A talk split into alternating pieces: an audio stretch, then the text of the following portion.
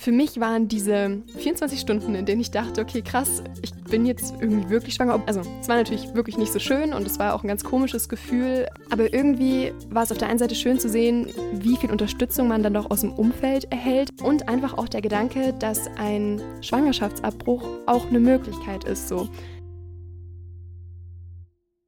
Hallo zusammen, herzlich willkommen zu einer neuen Folge von Perfectly Okay. Heute kommt, wie versprochen, der zweite Teil von der erste und letzte Male Folge. Ähm, heute geht es um Themen wie sich erwachsen fühlen, das erste Mal sich erwachsen fühlen, aber auch Musik, das tatsächliche erste Mal, also das erste Mal Sex und dann auch die erste Reise und natürlich jeweils auch das letzte Mal davon. Es gelten die gleichen Spielregeln wie beim letzten Mal, das heißt, wir reden wieder völlig frei raus, ohne uns vorher irgendwas überlegt zu haben und es ist auch heute eben wieder eher eine Folge, die dazu dient, dass ihr uns besser kennenlernt und nächste Woche kommt dann wieder eine Folge mit einem festen Thema und unseren Gedanken und Tipps eben dazu. Aber heute erstmal nochmal eine kleine Lava-Folge. ja, übrigens vielen Dank für das positive Feedback zur letzten Folge. Da haben wir uns echt total gefreut. Und ja, ich will gar nicht lange drum rumreden, deswegen viel Spaß bei der Folge. Das erste Mal sich erwachsen fühlen. Ja, ich würde sagen, erwachsen ist echt ein ziemlich großes Wort und ich mein erster Impuls war wirklich, dass ich mich in der siebten Klasse, glaube ich, teilweise erwachsener gefühlt habe als heute. oder vielleicht auch so möchte gerne ja, ja, erwachsen, möchte, oder? Also genau so. Richtig also, erwachsen nicht, nee, aber nee, so. richtig erwachsen nicht, aber so nach dem Motto, okay, jetzt ist übrigens meine Kindheit vorbei und äh, ich, ich zeig's euch jetzt allen. Mit so riesigen Ohrringen und sowas. Wird so richtig so erwachsen Absatzschuhen, so, ja. okay. 10 cm Absatz, jetzt bist du erwachsen. Herzlichen Glückwunsch. Ich würde halt heute immer noch sagen, dass ich mich nicht richtig erwachsen fühle, einfach weil ich heute immer noch richtig viele Momente habe, wo ich mir denke, so, scheiße, das kann ich doch jetzt nicht alleine machen oder ähm, so, hallo, kann ich noch ein bisschen Verantwortung vielleicht abgeben? Ja. Aber ja, ich glaube, früher in der Schule war es wirklich eher so, ähm, dass es mir voll wichtig war, so älter rüberzukommen, weil das irgendwie bedeutet hat, so, oh, du bist schon so weit im Kopf und ich muss sagen, ich glaube, für mich war das bis zu, ich, bis ich 13 war oder so, gar nicht so ein großes Thema mit dem Erwachsenwerden, weil irgendwie, ich bin älter, also älter eingeschult worden und dadurch war ich eh immer die Älteste in der Klasse. Und irgendwie war mir das damals deswegen gar nicht so wichtig, so schnell erwachsen zu sein, weil ich ja sozusagen diesen natürlichen Altersvorsprung sowieso schon hatte. Und deswegen war für mich dieses Thema Erwachsenwerden erst ein Thema, als es dann bei euch so richtig Thema geworden ist. Und ich weiß noch genau, dass das mich auch damals irgendwie unter Druck gesetzt hat. Jetzt nicht ihr konkret, sondern einfach dieses, jetzt soll man irgendwie erwachsen werden, jetzt werden andere Erwartungen gestellt, weil ich das gar nicht so schlimm fand, Kind zu sein. Wisst ihr, mein eigenes Bedürfnis war da einfach gar nicht so krass, weil ich einfach natürlich älter war. Ich glaube, das macht schon auch einen großen Unterschied. Ja, mir war das immer extrem wichtig zu sagen, so ja, ich wurde früher eingeschult, ich bin ein Jahr jünger, aber so die geistige Entwicklung richtet sich nach der Schulklasse und nicht nach dem Alter. So, ich bin genauso weit. Vielleicht kommt es echt daher, dass wir beide immer so beweisen wollten, so ja, wir sind alt genug, wir sind cool genug, wir gehören hierher.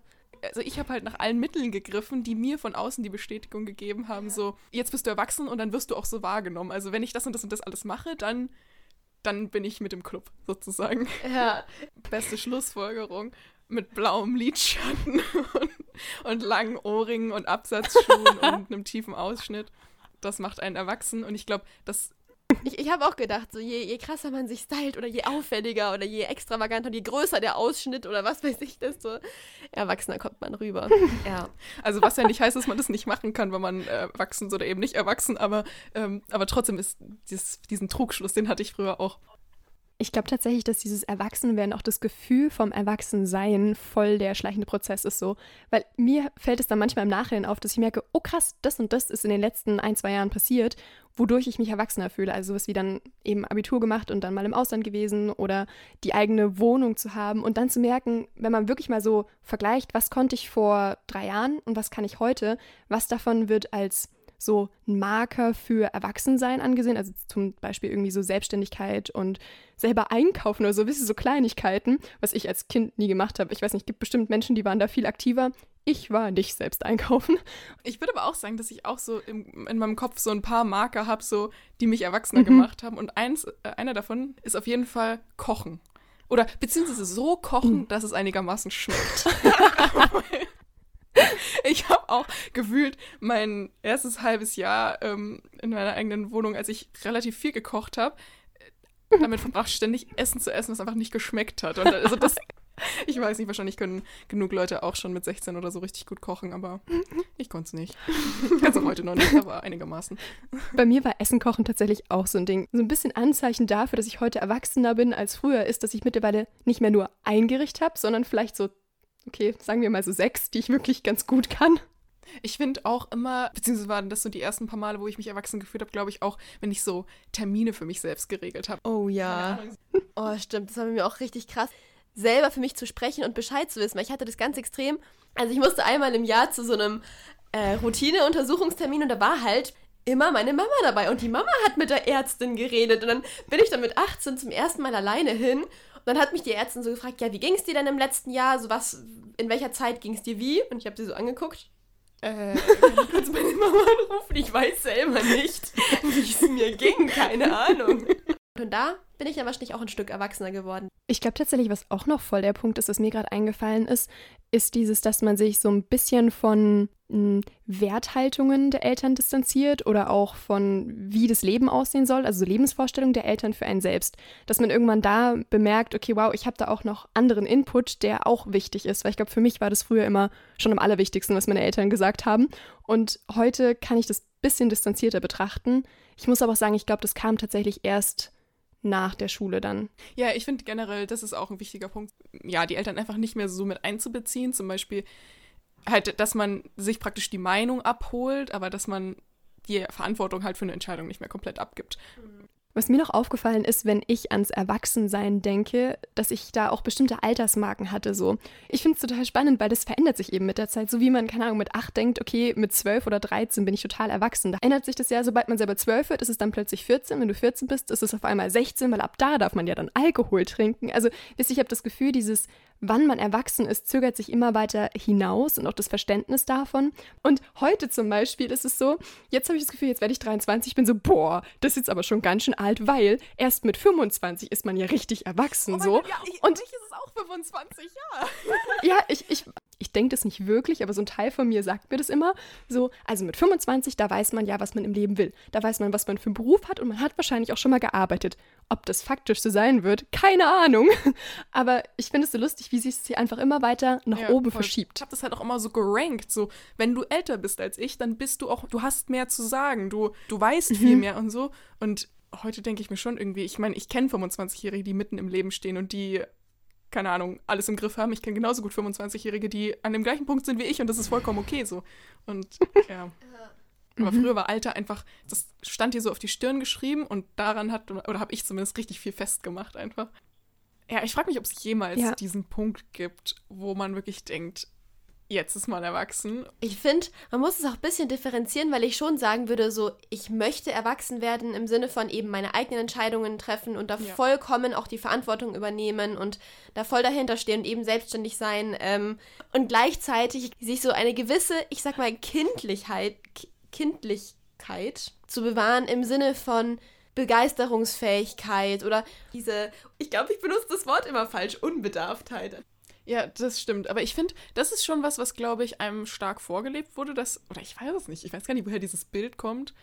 Na doch, also man kennt ja schon immer diese Sprüche so, ja, genieß mal deine Zeit in der Schule, weil später wird das Leben hart. Und das heißt, also ich mhm. assoziiere mhm. mit Erwachsensein auch noch von früher dieses, jetzt wird's ernst so und, und jetzt bist du auch ernster. Aber ich glaube, dass bei mir sich dieses Bild auch langsam gewandelt hat und dass es für mich definitiv einfach heißt, ja, auch so in die Selbstverantwortung kommen, aber nicht dann ist der Spaß des Lebens übrigens vorbei. Ich glaube, das liegt auch tatsächlich daran, dass man dann doch ein paar mehr Menschen kennenlernt, die ein bisschen älter sind und selber schon erwachsen sind und man sich dann denkt, das könnte auch ein Leben sein, was ich auch so lebe. So, wisst ihr, was ich meine? Dass man das Gefühl hat, die sind natürlich an einem anderen Punkt in ihrem Leben, aber haben deswegen nicht weniger Kindlichkeit in sich oder nicht weniger Leichtigkeit. Und man dann überlegen muss, so, sind die wirklich jung geblieben oder sind eigentlich fast alle Menschen so und man hat Erwachsene nur ganz anders eingeschätzt. Ja, so. ja ich glaube schon, dass viele der Meinung oder das Gefühl haben, sie müssten einem bestimmten Bild entsprechen, wahrscheinlich als erwachsene Person. Ähm, keine Ahnung, wenn du auch Familie hast oder mhm. so. Und ich denke auch, dass viele Jobs dich dazu machen, dass du vielleicht auf eine bestimmte Art und Weise auftreten musst und dann rutscht du in diese Rolle auch so rein. Aber ich, ich glaube schon, also dass das, was du sagst, auf jeden Fall stimmt, dass wir eigentlich das alle in uns tragen, aber dass viele sich das bestimmt einfach abtrainiert haben und wenn man sich das bewahrt. Mhm. Ich würde sogar sagen, dass ich mir mhm. das auch schon abtrainiert habe, allein, allein dadurch, dass mir das so wichtig war, so erwachsen zu sein und mhm. so ernster zu sein. Oder ich, ich weiß gar nicht, wie ich das formulieren soll. Natürlich jetzt nicht im Sinne von Spaß befreit, sondern irgendwie. Ja, ich finde ich find ernster schon, oder ja, schwerer. Ja, ich will sagen, ich merke das ja jetzt schon und ich habe das Gefühl, ich bin jetzt gerade schon auf so einem Weg, wo ich mir denke, wie kriege ich das denn wieder? Und ich muss da irgendwie wieder hin zurück oder ich will da hin zurück.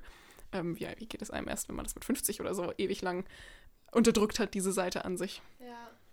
Aber ich finde es so cool, dass es dann ja auch wirklich mhm. dann noch möglich ist. Meine Tante studiert jetzt einfach nochmal. Oder auch mit deiner Mama, Jessie, dass die sich jetzt ja auch gerade einfach nochmal beruflich komplett neu orientiert und ja auch wirklich Visionen hat, dass egal wie alt man ist, ob es jetzt 30, 40, 50, mhm. 60, man kann auch verdammt nochmal mit 70 noch ähm, was verändern und Visionen haben und Sachen erreichen wollen. Ja, stimmt. Das erste Mal Sex.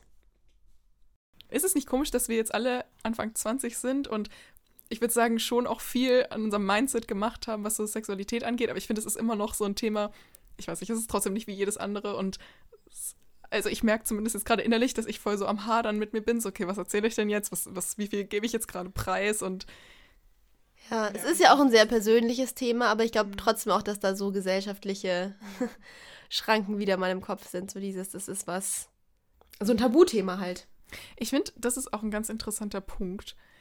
Da habe ich neulich drüber nachgedacht, so, was macht einen eigentlich verklemmt und was nicht? Und ist das so schlimm? Weil ich hatte zum Beispiel neulich, frag mich nicht in welchem Kontext, aber ich habe mich irgendwie mit einer Person unterhalten und ähm, die hat mich dann gefragt, wann ich mein erstes Mal hatte. Also es hat schon irgendwie zum Thema gepasst, aber es war schon, also wir kannten uns jetzt nicht so gut. Und und ich habe voll gemerkt, dass es mir sofort unangenehm war. Und dann dachte ich mir so, hm, warte mal, bin ich jetzt einfach falsch oder in, in Anführungszeichen natürlich, weil ich lebe schon in so einer, so einer Bubble, wo es mittlerweile so voll in ist, so über Sexualität freizureden und so, hey, keine Tabuthemen mehr und so. Und gleichzeitig merke ich, dass sich das für mich falsch anfühlt und dass ich mir dachte so, hey, hey, hey, Boundaries. ähm, und und ich weiß noch, dass es für mich früher voll das Thema war, wenn Leute so gesagt haben, so, oh, du bist voll verklemmt und so, oh, voll peinlich so. Ähm, und da war es richtig cool, wenn man so offen und freizügig und so einfach über solche Themen gesprochen hat. Und da war ich echt so, dass ich mir dachte, hm, also da, da gibt es eigentlich ja kein richtig und kein falsch. Also auch wenn man sagt so, hey, es ist gesellschaftlich noch negativ besetzt und man, man in Anführungszeichen, man spricht darüber nicht, aber wenn sich das für dich sogar besser anfühlt darüber. Also, ja, ich weiß nicht. Also wisst ihr, was ich meine? Einerseits ja, will ich voll ja. aufgeklärt sein und voll offen und, und will so voll sex-positive sein. Und auf der anderen Seite denke ich mir immer noch so, nee, aber eigentlich will ich darüber nicht reden. Ich finde, es ist irgendwie schwierig, da die Waage zu halten zwischen auf der einen Seite diesem Auftrag, da irgendwie seinen Teil dazu beizutragen, dass es normaler wird, über das Thema Sex zu sprechen. Und auf der anderen Seite sollte man aber ja auch seine eigenen Grenzen nicht überschreiten und über Dinge sprechen, die einem total unangenehm sind. Also, oh, ich finde, wenn ich mir heute noch überlege, wie lange ich gebraucht habe, um das Wort Sex aussprechen zu können, ohne dabei leiser, lauter oder schriller zu werden.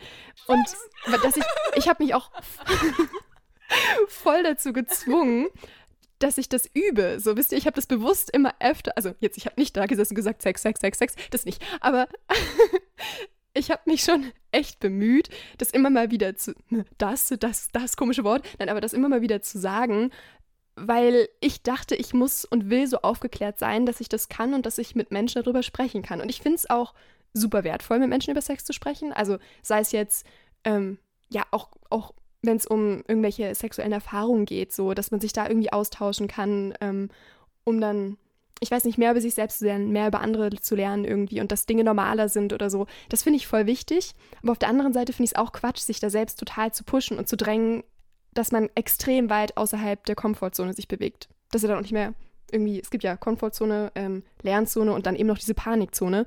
Und da sollte man ja nicht reinrutschen. Also ja, stimmt, das ist, das finde ich auch einen guten Punkt, weil das war für mich auf jeden Fall richtig lang auch so ein Thema, weil ich einfach mich, das hatte ich ja glaube ich schon mal in einem anderen Podcast erzählt, dass ich halt mich einfach schwer auf irgendwas Körperliches halt einlassen konnte und das auch einfach nicht wollte, weil ich einfach aufgrund bestimmter Erfahrungen und Prägungen und was weiß ich.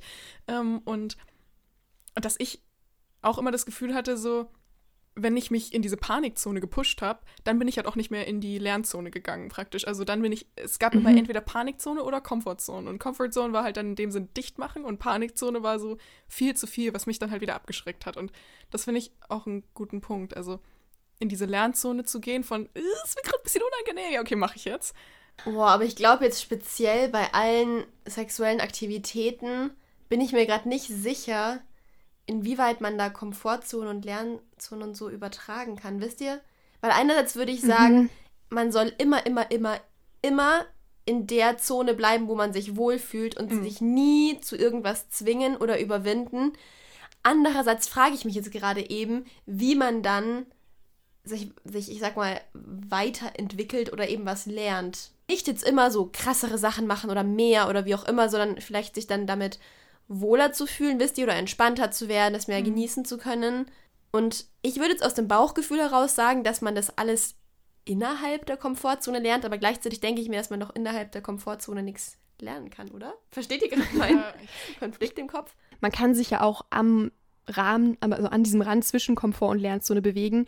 Und ich würde das jetzt beschreiben, also wenn man das jetzt mal praktisch überträgt auf so eine Situation, dass wenn man irgendwas Neues sexuell ausprobieren möchte, dass erstmal dass man vielleicht mit den Dingen anfängt, die, wo man vielleicht ein bisschen unsicher ist, aber wo man nicht das Gefühl hat, boah, das ist jetzt super unangenehm. Also alles, was wirklich das Gefühl in einem aussieht, das will ich einfach auf gar keinen Fall, finde ich, muss man in der Situation auf gar, gar keinen Fall machen. Also müssen sowieso nicht, also ist ja immer so bei sexuellen Sachen. Ähm, und ich glaube, dass man sich da Stück für Stück rantasten kann, was okay ist und was nicht okay ist. Und wenn man mit der Einstellung reingeht von, man kann Dinge ausprobieren, aber also alles kann, nichts muss, dann ist es vielleicht ein ganz guter Ansatz. Wisst ihr, was ich meine? Dass man sich so Stück für Stück vorantastet und dabei immer abcheckt, so zwischendurch, wie geht's mir damit? Und dass man auch währenddessen zwischendurch sagen kann, ich mache das jetzt nicht. So. Oder ich höre damit jetzt auf. Ja, ich glaube, da gibt es auch zwei verschiedene Arten von Menschen, die auch an sowas wie das erste Mal oder so rangehen. Ich glaube, es gibt so die, es wird bestimmt mehr Arten von Menschen geben, aber die, die mir jetzt mir so einfallen, so, die, die einfach da so Bock drauf haben, weil, weil sie einfach wissen wollen, wie funktioniert das, wisst ihr, die einfach neugierig sind, so, ähm, keine Ahnung, ich will jetzt wissen, wie mhm. das ist, ich will es jetzt hinter mir haben, so. Und ich glaube, dann gibt es die, und da war ich Teil dieser Sorte, ähm, die davor, ich weiß nicht, ob ich Angst davor hatte. Und das, ja, ich würde, nee, aber ich habe mich einfach richtig lang dafür nicht bereit gefühlt und das war mir einfach alles zu viel und das ist zu nah und too much und keine Ahnung. Und ich habe richtig, richtig lang gemerkt, dass da so ein krasser Widerstand dagegen war. Und irgendwann war das halt so, und ich glaube, ich wäre nie an diesen Punkt gekommen, wo das in meiner Komfortzone gewesen wäre. Weißt, mhm. Wisst ihr, also das wäre für mich immer so gewesen, nee, nee, lieb, lieber nicht machen, einfach lieber ignorieren und da, da, da, ist gar nicht da. Mhm. Ähm, weil mir das einfach viel zu viel war eben. Aber ich glaube, ich kam halt irgendwann an diesen Punkt, wo ich gemerkt habe, so, jetzt ist es okay. Jetzt sage ich nicht so, oh geil, muss ich machen, sondern jetzt sage ich, okay, ich weiß, dass es jetzt irgendwie wichtig ist, diesen Schritt zu gehen für mich ja, das ist wirklich voll die Gratwanderung, weil wie gesagt, man soll ja nichts machen, also gar nichts, so in mhm. einem noch irgendwas sagt von, nee, das könnte sich falsch anfühlen. Aber für mich, ich habe über einen Prozess von ein paar Monaten gemerkt, dass einfach bei mir sich diese Einstellung von, nee, geht überhaupt nicht zu einem, okay, ich glaube, jetzt ist es nur noch dieser erste Schritt, den ich gehen muss, der mich da zurückhält. Das hat sich so verwandelt, wisst ihr? Mhm. Und ich glaube, ja. das war dann ein Punkt, wo ich wusste, so, jetzt ist es in Ordnung. Ich glaube, was da tatsächlich noch ganz wichtig ist, was mir dazu einfällt, ich glaube, man muss es auf jeden Fall selbst wollen. So und nicht von außen gepusht werden. Ich meine, klar spielen andere Menschen da oft auch mit eine Rolle, gerade wenn man jetzt in einer Beziehung ist, aber es muss das, der eigene Wunsch irgendwie sein oder de, das eigene Gefühl von, ich glaube, es wäre gut für mich, mich zu diesem Schritt zu überwinden. So wisst ihr, was ich meine? Ja. Ja. Weil, wenn man das anders macht, gerade wenn man in einer Beziehung ist, wenn man sich zu irgendwas pushen lässt, dann wirst du den anderen dafür danach ablehnen. Du wirst es demjenigen nachtragen. Ich kann zumindest von mir her sagen, wenn ich mich zu was pushen lasse, dass ich dann immer noch so einen Groll dem anderen gegenüber mhm. hege. Es ist natürlich auch immer die Frage, wie jetzt die Situation konkret war. Ich glaube, es macht einfach einen riesen Unterschied, ob das Ganze halt so einvernehmlich ist, dass beide wirklich sagen, hey, ich habe da jetzt Bock drauf und, und man fühlt sich gut damit und selbst wenn ein bisschen was schief läuft oder sonst was, dass man das halt so gemeinsam macht oder ob die eine Person mhm. sich gedrängt fühlt.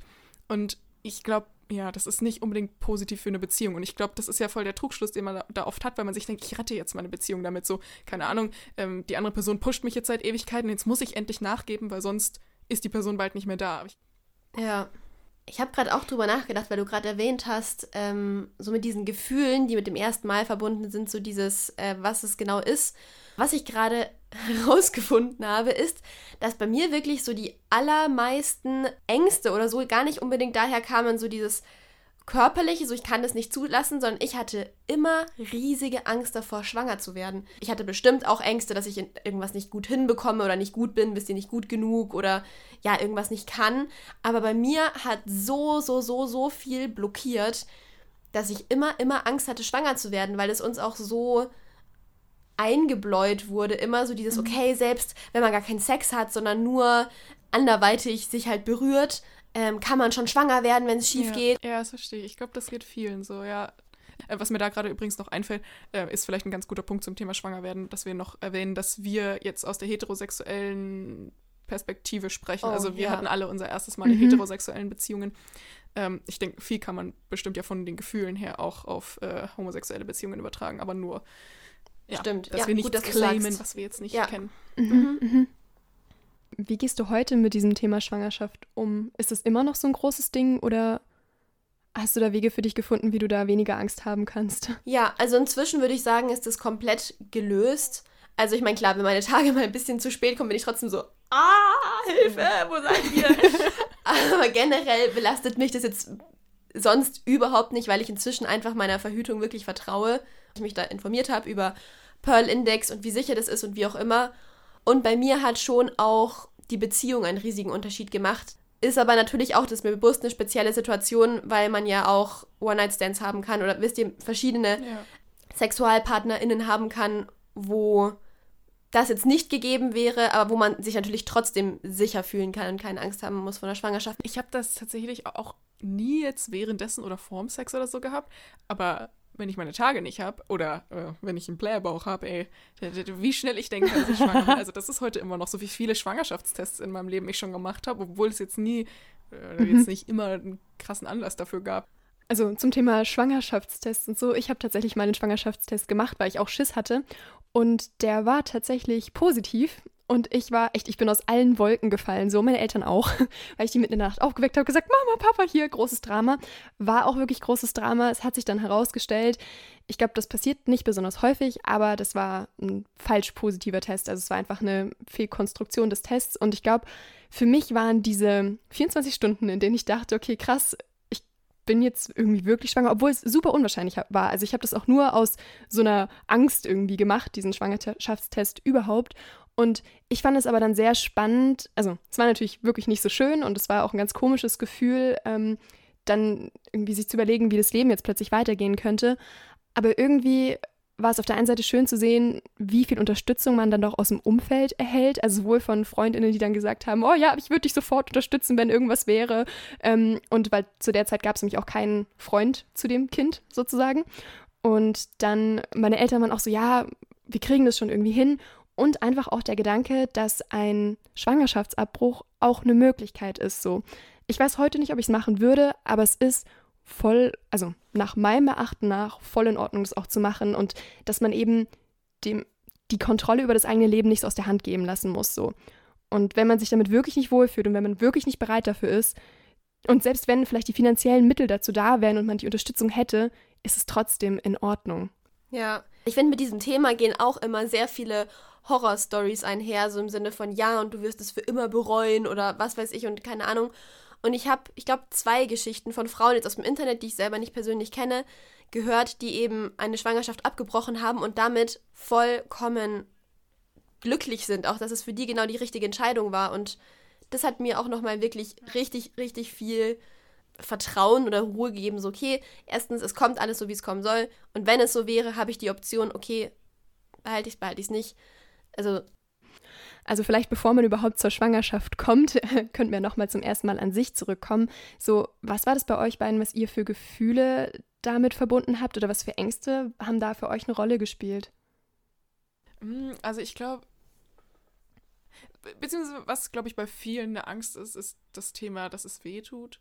Genau, also ich zum Beispiel hatte richtig Angst davor, dass es weh tut. Ich habe mein erstes Mal auch ewig hinausgezögert und immer wieder gesagt, okay, vielleicht dann doch nicht, auch wenn es schon quasi kurz davor war, weil ich so Sorge davor hatte, dass es, keine Ahnung, sonst wie viel blutet oder einfach so krass weh tut. Und ich muss sagen, das gibt es bestimmt auch und es ist bestimmt auch nicht so schön, aber wie gesagt, ich kenne auch niemanden oder keiner, der es so ging. Und bei mir zum Beispiel, ich war total überrascht, dass sich das einfach auch gar nicht so krass neu anfühlt. So, wisst ihr, was ich meine? Also wenn man davor schon ein paar Steps irgendwie gegangen ist, ich war so, ach ja, der Unterschied ist jetzt nicht so riesig, riesig. Wisst ihr, was ich meine? Ich hatte gedacht, irgendwie, ich kann damit gar nicht umgehen. Und dann war es einfach gar nicht so krass. Ist auch so ein Punkt, wo ich mir dachte, so danach ist man bestimmt viel erwachsener. Und bei mir war das auch so. Ich weiß noch, das, das war dann einfach so, okay, gut. Und jetzt? Ja, ich, ich hatte auch irgendwie im Kopf, dass dann hinterher alles anders ist. Und ich weiß noch, dass ich dann dann auch so auf dem Heimweg gedacht habe, so, hm, es war einfach Ja. alles genau wie vorher. Ist ja auch klar, aber ich finde, das erste Mal wird so aufgebauscht oft. Also von Ja. der Gesellschaft, Filmen, Serien, Aufklärungsunterricht und auch dann natürlich so bei, in Freundschaften, finde ich auch, das ist ja voll das große Thema auch so. Ähm, so, wer hatte schon sein erstes Mal und die hat es so erlebt und die so und ja, dass man immer meint, das wäre so eine Riesensache. Äh, Fand ich jetzt tatsächlich auch nicht. Also der ganze Part davor schon. Also die ganzen Ja. Gedanken, die ich mit rumgemacht habe zum Beispiel. War das bei euch eigentlich auch so, dass ihr so eine krass romantische Vorstellung vom ersten Mal hattet? Also für mich musste erstes Mal wie in so einem Film passieren. So von wegen mit Rosenblättern und Kerzen. Also wirklich fast schon kitschig. Also ich finde kitschige Sachen heute immer noch ganz cool, deswegen ist das schon in Ordnung. Aber ähm, ich hatte super krass hohe Erwartungen daran. Und dadurch hatte ich aber das Gefühl, es gibt nicht den perfekten Moment. So, wisst ihr? Das, das war einfach nie so, wie ich es mir vorgestellt hatte. Und irgendwann war es dann tatsächlich kein so ein krass perfekter Moment und es war auch vollkommen in Ordnung. Ja, das finde ich ganz spannend, weil das trifft ja, oder das passt ja auch wieder in die Kategorie, so was für Erwartungen man halt da dran hat. Mhm. Und ich glaube, man erwartet sowohl von der, vom, vom Partner oder der Partnerin oder von der Umgebung oder von der Situation und von sich Mhm. selber einfach so viel, ähm, dass einfach so viel Druck auch aufgebaut wird. Und ja, so wie bei dir war es dann nie der richtige Moment und bei anderen, ähm, das hatten wir auch gerade zum Thema Schmerzen, da ist mir gerade noch eingefallen, wenn man Schmerzen hat, also klar, es kann auch immer was Körperliches sein und so, aber oft hat es ja auch damit zu tun, dass man einfach nicht entspannt genug ist und dass man sich einfach noch nicht bereit fühlt und dann deswegen der Körper Mhm. einfach nicht mitmacht. Ja, ich glaube, das, das hat einfach extrem viel mit diesen Erwartungen zu tun. Ja, voll. Oder auch der Angst, dass man Dinge falsch machen könnte oder dass es nicht gut werden könnte. Also für mich war das am Anfang echt so ein bisschen Leistungsdruck, dass man das ja jetzt auch perfekt können kann, vom ersten Moment an. So. Wobei ich da auch ganz stark verankert hatte in meinem Kopf, dass es halt für den anderen Oh. perfekt sein muss. Also Ja. das ist auch Oh ja. so stark drin gewesen, dass es okay, ob das mir erstmal gefällt. Ich meine, natürlich würde ich jetzt nichts machen, wo, was mir richtig krass unangenehm ist und so, aber prinzipiell auch erstmal dieses okay, ich stelle mich erstmal hinten an. Hauptsache, dem anderen gefällt's. Ja.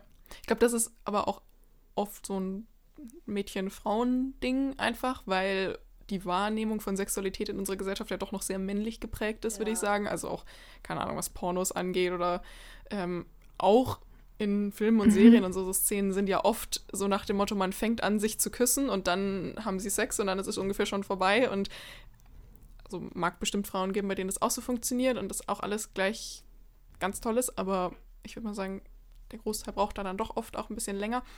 Ich glaube, das geht vielen jüngeren Mädchen so oder Frauen auch generell, dass man sich gar nicht die Zeit nimmt. Also halt auf eigene Bedürfnisse auch zu Ja, achten. ja, Mhm, ja. Voll. Ich finde, es ist tatsächlich auch was, was man mit der Zeit immer mehr lernt. Also ich glaube auch nicht, bei mir war Bedürfnis und ist auch Bedürfniskommunikation im Sex nicht von heute auf morgen da, so, sondern das ist einfach was, was man immer mehr ausprobiert, wo man sich immer mehr traut. Ging mir zumindest so, also wenn es anderen anders geht und die einfach sagen können, so, so will ich das, dann ist es super cool. Ähm, es ist aber auch voll okay, wenn es einfach ein Lernprozess ist, dass man sich da überwindet und sagt, hey, das und das ist mir wichtig. Das ist voll in Ordnung. ja, auf jeden Fall. Also würdet ihr sagen, dass eigentlich der wichtigste Unterschied so zwischen dem ersten Mal und wie es halt heute ist, einfach dieses sich wohler fühlen ist, oder? Oder mehr, mehr zu sich selbst stehen. Also ja, eben, dass ich meine eigenen Bedürfnisse auch ernster nehme und nicht mehr so auf dieses Ding gepolt bin, Hauptsache dem oder der anderen gefällt's. Und dass ich mich immer mehr von diesen auch so Konventionen löse, sowas wie eben in Filmen. Ich hatte das schon auch ewig lang in meinem Kopf, so so und so viel Zeit habe ich fürs Vorspiel sozusagen und dann Mhm. muss es mal losgehen. Ja. Und dass ich irgendwie voll das schlechte Gefühl hatte, wenn es länger gedauert hat, weil ich einfach noch nicht bereit war, weil es einfach noch nicht ging. Und dass ich da jetzt inzwischen einfach gelernt habe, so, okay, ich nehme meine Zeit und selbst wenn es, okay, ich sage jetzt keine Zahlen, weil ihr sollt euch eben auch von Zahlen lösen, das machen, wie es euch gefällt, aber selbst wenn es gefühlt viel länger dauert, als ich das in allen Filmen oder wo auch immer ähm, mir so vorgestellt habe, also wie das sein muss und so, dass es vollkommen okay ist. Ja. Voll. Ich glaube, was da auch noch reinkommt, sind so gesellschaftliche Erwartungen, die irgendwie Druck ausüben könnten. Also wirklich, dass man zum Beispiel das Gefühl hat, ich darf nur mit so und so vielen Männern überhaupt oder Frauen überhaupt geschlafen haben. Und dass man sich davon auch lösen kann. Das kam noch in der letzten Love Island Folge. Ja, die habe ich, ja. ich gerade die Zusammenfassung von Mirella noch Shaming, gesehen. ja. ja, so, boah, dieses, wo der eine Typ irgendwie meint, oder wo sie gesagt hat, ja, ich, ich, ich hatte erst mit einer Person Sex und er so, mm, Gut so. Das, das finde ich gut bei Frauen, ja. Das, Ja. Ist, das ist eine ganz hohe Qualität hier. Und ich dachte mir so, wirklich, ich war so, ich bin so aggressiv vor diesem Bildschirm geworden. Ich habe mir echt so die, die Hand an, in die Stirn geschlagen, dachte mir so, Alter, wie kann man sowas immer noch denken im 21. Jahrhundert? Das ist so ein Schwachsinn. Ja, auf jeden Fall. Zum Beispiel, man kann sogar sein erstes Mal auch nicht in einer Beziehung haben und das ist vollkommen in Ordnung. Es muss Ja. gehen, ja. Habe ich mal gehört. ja, also ich glaube schon, dass man natürlich, wenn man sich mit einer, wobei du musst dich ja auch nicht, nur weil du mit einer Person in einer Beziehung bist, mit der total wohlfühlen, ne? Das sagt man ja immer so, oh nee, ähm, hab dein erstes Mal in einer Beziehung, weil da bist du dann voll comfortable. Aber ganz ehrlich, ich meine, ich glaube, wir kennen alle genug Fälle, wo das auch in einer Beziehung nicht so war oder ist. Und deswegen würde ich eher sagen, hab dein erstes Mal in einem Setting, in dem du dich wohlfühlst wenn du, und dass du dich mit dir selber wohlfühlst, dass du selber das Gefühl hast, du bist an einem Punkt, wo du sagst, okay, ich mach's jetzt. Und mit einer Person, wo du halt sagst, mit der kannst du es dir vorstellen. Mhm. Ja, ich glaube allgemein diese Konvention loslassen ist ein riesiges Thema. Was mir noch einfällt, ist gerade ähm, Häufigkeit von Sex. Dass ich in irgendwelchen, also ich habe super gerne als Jugendliche so alle möglichen Zeitschriften gelesen. Und da ging es auch oft darum, so wie oft hat ein glückliches Paar pro Woche oder pro Monat oder wie auch immer Sex. Und das war für mich auch richtig krass, mich davon zu lösen und zu sagen, okay, und wenn ich jetzt einfach länger keine Lust habe, dann ist es so. Und dann zwinge ich mich auch zu nichts und dann Ja, was ich auch noch einen spannenden Punkt finde, was noch ganz wichtig ist, spielt auch auf ein Thema an, das wir vorhin schon mal hatten, ähm, dass wenn man als, wenn man jetzt in einer heterosexuellen Beziehung ist und man möchte als Frau mehr Sex als der Mann, damit muss man sich, also ich glaube, dann fühlt man sich schnell blöd, weil irgendwie dürfen Frauen das ja nicht so wollen und nicht so haben. Aber das ist voll okay. Also das macht einen nicht weniger weiblich und den Mann nicht weniger männlich und da kann man genauso drüber sprechen, wie wenn es andersrum wäre. Also auch da nochmal braucht man sich nicht blöd fühlen. Ich glaube, da ist es wirklich auch hilfreich, mal aufzuschreiben, halt, was für Schranken da im eigenen Kopf sind. Also was für gesellschaftliche Konventionen einen selber besonders stark ansprechen. Was ist eigentlich das, wo ich das Gefühl habe, das limitiert mich ja am meisten. Und dann auch wieder dahin zu gehen und sich zu überlegen, will ich da so mitspielen? Das erste Mal Musik. Ähm, ich weiß noch, oh richtig oldschool, dass ich mir in der, boah, wann war denn das? In der sechsten Klasse oder so, eine Bravo-CD und eine The Dome-CD Uh, gekauft das war so cool, dass du die hattest. Oh, ich, das ja. war so cool. Ja, Und, und dann, und da waren, oh, was waren da nochmal drauf? Ich, irgendwas von Tayo Cruz. Rihanna und sowas war da auch Oh schon ja, drauf. ja, stimmt, stimmt.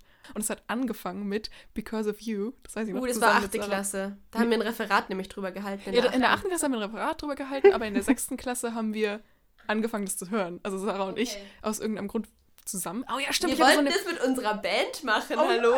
Warum weißt du das nicht? mit unserer Band, wo wir eigentlich gar keine Leute Niemand mit Instrumente gespielt. hatten. Eine Band ohne Instrumente, aber okay. Oh ja, ich glaube, bei mir ging es auch zur ähnlichen Zeit los. Ich weiß noch, ich, ich, ich glaube, das muss so in der fünften Klasse gewesen sein, dass ich zu meiner Mama gesagt habe, so, Mama, ich will jetzt coole Musik hören, also nicht mehr halt Kinderlieder. Dann war ich so, Mama, ich will irgendwas hören, aber ich weiß gar nicht was. Und da hat es dann begonnen mit ABBA. Das war halt eine CD, die meine Eltern daheim hatten, wobei ich da nicht so hundertprozentig äh, mit resoniert habe. Und dann habe ich auch in der sechsten Klasse dann zum ersten Mal zum Geburtstag CDs geschenkt bekommen. Da hatte ich dann Lady Gaga, David Garrett fand ich cool. äh, und ich glaube, dann kam auch meine Lena-Zeit, wo ich dann auch oh so. ja, unser erstes Konzert, oder? ja, Aber wisst ihr, ist es nicht schon cool? Also einerseits total absurd, dass man sich denkt, man ist wirklich halt so in den Store gegangen, hat eine CD gekauft und wusste nicht, was für Lieder da drauf sind. Stimmt, Also du konntest es da hinten lesen, aber du kanntest sie alle noch Ja. nicht. Kaufst es auf gut Glück, denkst dir so, boah, die Bravo-CDs, die haben doch immer eine gute Auswahl. und, und dann hörst du diese, also ich hatte irgendwie so fünf CDs am Ende mit so, keine Ahnung, wie viele Tracks waren da mal drauf, 20 oder so, dann hattest du halt so 100 Lieder und jetzt auf Dauerschleife ungefähr gehört. Ich weiß noch, dann hatten wir immer in der siebten Klasse unsere Partys, unsere Dance-Partys. Ich hatte auch so eine super coole Disco-Kugel in meinem Zimmer. Die war schon cool. stimmt. Super cool war die. Ähm, und dann habe ich immer meine CDs mitgeschleppt und habe immer DJ gespielt. ja, es war schon eine völlig andere Zeit. Ja. Ich finde, es hat auch was, weil das mache ich zum Beispiel viel zu selten. So dieses wirklich so sich hinsetzen und dann zum Beispiel eine CD einfach durchhören, sich zu denken, oh krass, wisst ihr, weil normalerweise auf Spotify, da skippe ich richtig viel und bin so, Ja, okay, ich auch. aber ich so, glaube, langweilt mich, langweilt mich. Ja, wahrscheinlich habe ich, hab ich auch bei CDs geskippt. Da hatte ich auch meine fünf Lieblingstracks von dem einen Album halt, Ja, stimmt die ich immer gehört habe. Ich habe das Gefühl, an mir ist diese ganze coolere Musik irgendwie so ein bisschen vorbeigegangen. Also ich habe einmal eine The Dome CD und da war ich schon dann, ja, was heißt, ich war gar nicht stolz drauf, sondern für mich war es eher so ein Ding von, okay, das ist jetzt cool, das muss ich jetzt auch hören. Und ich fand es okay, aber so viel hat mir das gar nicht gegeben. Ich weiß, ich war aber auch, glaube ich, noch nie so die Person, die ihre Gefühle über Musik ausgedrückt hat oder die sich so krass angesprochen gefühlt hat, auch von Texten nicht. Das ist heute noch gar nicht so viel anders. Und ich habe auch nie so viel Musik gehört. Ähm, aber bei mir war es tatsächlich, ich glaube, ich war da so völlig off von dem, was cool war. Und ich, ich glaube, es ist ein bisschen peinlich, das zu erzählen. Also es ist mir heute ein bisschen peinlich. Aber ich fand La Fee total toll.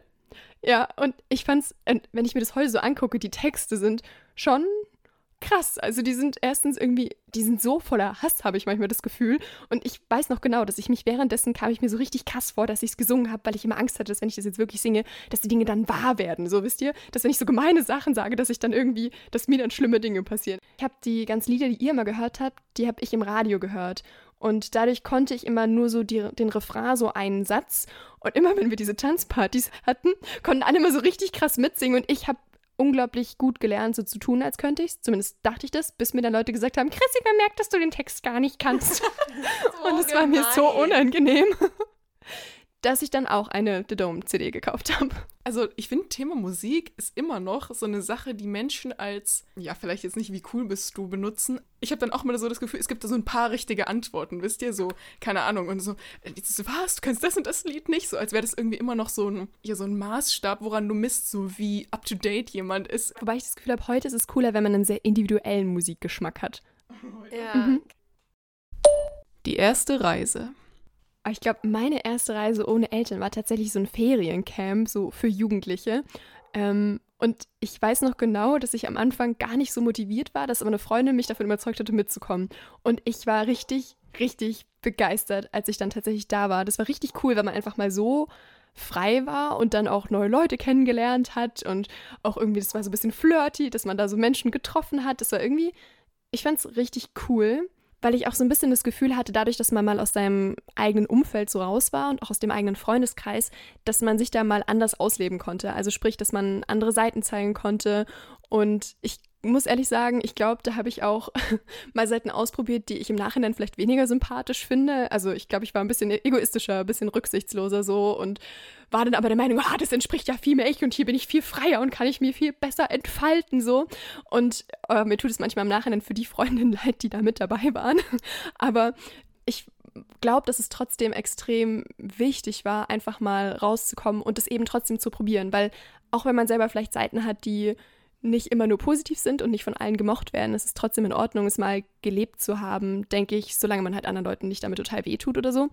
Aber ich glaube, für mich war es echt ein wichtiger Entwicklungsschritt, wenn man das so sagen kann, im Nachhinein betrachtet. Ich glaube, was richtig cool war, also wir haben ja diese Reise auch mal zusammen gemacht, so eine Feriencamp-Reise, und ich glaube, das Schöne war, dass wir plötzlich so frei waren, wisst ihr? Ja. Ich weiß gar nicht, ob das so ganz korrekt war. Also ich, gefühlt da in der 9. Klasse, da wo wir in Italien waren, Und wird da, auf ungefähr alles. genau, also ja. da wurde nie geschaut, ob wir abends im Zimmer sind Stimmt, das oder war das so. erste Mal, wo wir im Club waren auch. Ja, Oder war das Ja. in. Italien? ja, Ja, das war der, das war die Schaumparty. Hallo. Oh, ja, stimmt. Aber was ich nochmal eine richtig krasse Erfahrung fand, war dann das erste Mal alleine reisen, nur mit dem Partner oder der Partnerin, also in meinem Fall mit meinem Partner. Partner, Freund, wie auch immer. Ähm, weil in so einer Gruppe fand ich es auch richtig, richtig cool. Aber da musste man irgendwie nicht so Entscheidungen treffen. Wisst ihr, also wir haben dann immer irgendwas stimmt. gemacht. Aber mit meinem Freund war es dann richtig krass. Da vor, vor vier Jahren, glaube ich, sind wir zum ersten Mal gereist, dass wir plötzlich selber Entscheidungen treffen mussten und irgendwie immer so dachten, der andere macht Also wir haben dann einfach unsere Station verpasst, weil irgendwie jeder gedacht hat so, ja, der andere wird schon gucken, wann wir aus dem Zug aussteigen. Ja, und auch selbst zu planen. Also bei mir haben, wenn wir mal in den Urlaub gefahren sind mit meinen Eltern, haben das immer meine Eltern alleine gemacht. ja, Ich habe das Gefühl, dass ich das, diesen Gedanken, dass auch wenn mal nicht alles so läuft, wie man sich vorher überlegt hat, dass es immer eine Lösung gibt und dass es immer einen Weg gibt, ähm, dass ich das am meisten mitgenommen habe aus Reisen, die ich auch vor allem alleine gemacht habe. Das fand Ja. ich echt krass. Ich weiß auch, ein richtig wichtiger Punkt war für mich bei einer meiner Reisen, die ich alleine gemacht habe. Ich erinnere mich da noch so an die Szene. Ich bin ganz klischeehaft nach Australien, nach dem, also nicht direkt nach dem Abi, aber in meinem ersten Semester geflogen. Und dann habe ich dir aus irgendeinem Park eine Sprachmemo gemacht, Sarah, und habe gesagt, ich weiß gar nicht, was ich hier machen soll. Weil ich habe festgestellt, ich finde Sightseeing gar nicht so cool. Also, was soll ich denn jetzt hier den ganzen Tag machen? Und das war für mich voll die krasse Erkenntnis, so, ha, so hat meine Mama halt Reisen immer gestaltet. Aber wie will ich das denn jetzt wieder für Oh, mich ja. machen? Ich meine, das hat sich dann irgendwie automatisch ergeben und ich habe dann auch Leute getroffen. Ich weiß nicht, ich weiß auch, dass ich einfach viel auch einfach nur so am Strand saß und aufs Meer geguckt habe und halt nichts in Anführungszeichen gemacht habe. Und das aber sich dann gut angefühlt hat. Das, das war für mich auch voll, voll krass, einfach da so diese Abnabelung von meiner Mutter dann nochmal, wie sie halt Dinge gehandhabt hat. Ja, Ich habe den Prozess auch noch nicht ganz geschafft. Ich hatte das jetzt auch jedes Mal im Sommerurlaub, wo ich hier mit meinem Freund war, dass wir dann plötzlich so gedacht haben, so, okay, was machen wir jetzt? Also das klingt so bescheuert. Also ich meine, wir können immer was miteinander machen und irgendwo hinfahren oder reden oder ans Meer fahren oder wisst ihr, es gibt schon immer was zu tun, aber sich wirklich zu überlegen, worauf habe ich Lust? Ich, ich, ich finde es echt auch immer noch nicht so leicht, muss ich sagen. Ich glaube momentan, dass ich eher doch zu sowas tendiere, auch im Ferienhaus bleiben und den Tag ähm, mit einem Buch verbringen zum Beispiel, dass ich gar nicht so sehr jeden Tag eine Aktivität bräuchte. Wisst ihr, so einen ganz anderen Urlaub zu machen, als ich es kenne, mit, mit Lesen oder ja, einfach zu checken, sowas will ich wirklich. Also ich konnte es gerade richtig gut nachvollziehen, Jessie, was du gemeint hast. Das ging mir auch so, weil ich habe für mich irgendwann auch rausgefunden, dass für mich zum Beispiel das, was so Reisen und so richtig cool macht, einfach mit Menschen in Kontakt zu kommen, die sonst nicht in deiner Bubble sind, die, mit denen ich sonst hier nicht in Kontakt kommen würde, weil ich gar nicht so Sachen unternehmen würde, um solche Menschen zu treffen. Aber das war voll die wichtige Erkenntnis, dass ich halt an Orte reisen möchte, wo viele Menschen unterwegs sind. Nicht im Sinne von so Touri-Orte, wo alles überlaufen ist, sondern halt, wo es viele BackpackerInnen gibt und, und ich brauche auch irgendeine Aufgabe vor Ort. Zum Beispiel habe ich meine Ausbildung zur Yogalehrerin gemacht und das war zum Beispiel auch der perfekte Urlaub, weil ich praktisch diese Aufgabe hatte und dann danach halt noch Tage dran gehängt habe und einfach da halt entspannt habe und so. Und aber da hatte ich so das Gefühl, so ich habe so einen Sinn, um da zu sein. Das, da versuche ich mittlerweile mehr das auch so zu machen, dass ich vor Ort irgendwas mache, wie so Workshops oder ich gehe zum Beispiel auch immer in Yoga-Studios vor Ort und kaufe mir dann so eine Ein-Wochen-Karte oder so, einfach um mich als Local zu fühlen. Das hätte ich wieder gar nicht, aber da sind wir auch sehr verschieden. Ich muss sagen, ich muss mich da Jessie doch auch irgendwo anschließen. Ich bin auch mehr so der Typ Mensch, der gerne Menschen treffen will und zwar so viel wie möglich. Und es darf aber auch mal diese Tage geben, wo man das für sich verarbeiten kann. Also wo man sich dann auch mal Zeit für sich selber nimmt, das schon auch. Aber ich finde, es macht so viel aus, wenn man an einem Ort ist, wo Menschen auch bereit sind, Menschen kennenzulernen. Also ich finde, ich glaube, das, wo mir das mal am krassesten so vorgekommen ist, dass ich das Gefühl hatte, dass wirklich jeder Mensch auch jeden kennenlernen wollte, der auf dieser Reise war. Das war, als ich mal ein Stück vom Jakobsweg gegangen bin, wo man wirklich mit so vielen unterschiedlichen Menschen zusammengekommen ist, die aber gleichzeitig irgendwie auch ein ähnliches Ziel hatten und ähnliche Gründe, warum sie da waren. Und was ich zum Beispiel da super spannend fand, war auch, dass man unterschiedliche Altersgruppen kennengelernt hat. Die Themen haben wir jetzt so ein bisschen gemischt, dieses zum ersten Mal Reisen ohne die Eltern. Das hatten wir jetzt als alleine Reisen deklariert, aber ja auch dieses alleine alleine. Die eigentliche Erfahrung war da in Schweden. Da war ich drei Wochen auf einem Biobauernhof und habe da eben gearbeitet. Und das war wirklich die erste Reise komplett alleine, also wo mich niemand begleitet hat. Und das war auch nochmal eine ganz andere Erfahrung. Und da würde ich jetzt auch sagen, wenn ich euch so zugehört habe, dass da schon auch wirklich die Menschen ganz, ganz wichtig waren. Also ich bin da überhaupt nicht hingegangen mit dem Gedanken, Menschen kennenzulernen. Das klingt so ein bisschen asozial vielleicht, aber ich bin da wirklich hin mit dem Ding von runterfahren. So dieses einfach abschalten, einfach mal was mit den Händen arbeiten, auf dem Feld sitzen und letztendlich aber ohne die Menschen, die dort waren, wäre das ja auch nichts gewesen.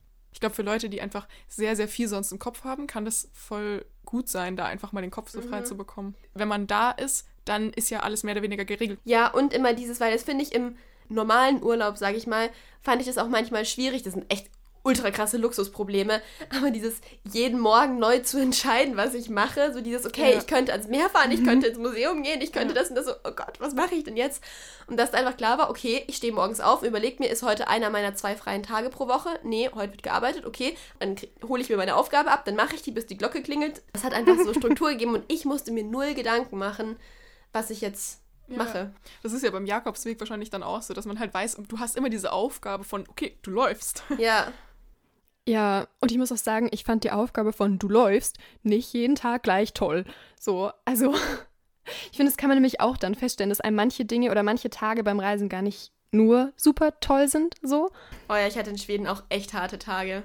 Aber im Nachhinein habe ich total positive Erinnerungen. Ja, also ich würde sagen, Reisen ist auf jeden Fall ein, auch ein gutes Mittel, um zu sich selbst zu finden. Und irgendwie wird ja sowas wie Work and Travel mittlerweile fast so ein bisschen belächelt, würde ich schon sagen, weil es einfach so viele Leute machen. Ähm, aber es ändert nichts dran, dass man selber wieder viel über sich lernt. Und ja, also ich kann auf jeden Fall alle nur ermutigen dazu, reisen zu gehen, wenn sie das möchten. Und was vielleicht auch noch ein wichtiger Punkt ist, Reisen muss auch nicht immer teuer sein. So, also kann es natürlich, aber gerade wenn die Möglichkeit besteht, Work and Travel in irgendeiner Form zu machen oder ähm, dass man halt doch sagt, okay, ich gehe zelten an die Ostsee oder so, das sind auch alles Möglichkeiten und ich denke, auf jeder Reise kann man für sich irgendwie was mitnehmen. Das muss jetzt nicht das weit entfernte Australien sein, es kann auch irgendwo nebenan sein. So, dann war es das jetzt mit unserem XXL Jubiläums-Special. Ja. Ist ganz schön lang geworden. Ja, mal schauen, wie lang es am Ende wirklich ist. Wir sind gerade bei vier Stunden. Wir freuen uns sehr, dass ihr noch dran seid, dass ihr uns so lange zugehört habt. Und ja, würden uns auch riesig freuen, auf Instagram von euch zu hören, was eure Erfahrungen sind oder ob ihr noch Themenvorschläge habt, andere erste Male, die wir besprechen könnten. Oder auch Anregungen für die nächsten Folgen, finde ich. Weil jetzt haben wir ja so unsere erste Staffel in Anführungszeichen ab. Oder ich weiß nicht, ob man es Staffel nennen kann, aber ich finde so zehn Folgen können wir schon als Meilenstein verbuchen. Und jetzt ist es ja auch für uns interessant zu gucken, wie es weitergeht. Ja, und dann hören wir uns hoffentlich wieder in der nächsten Folge. Tschüss. Tschüss. Bis dann.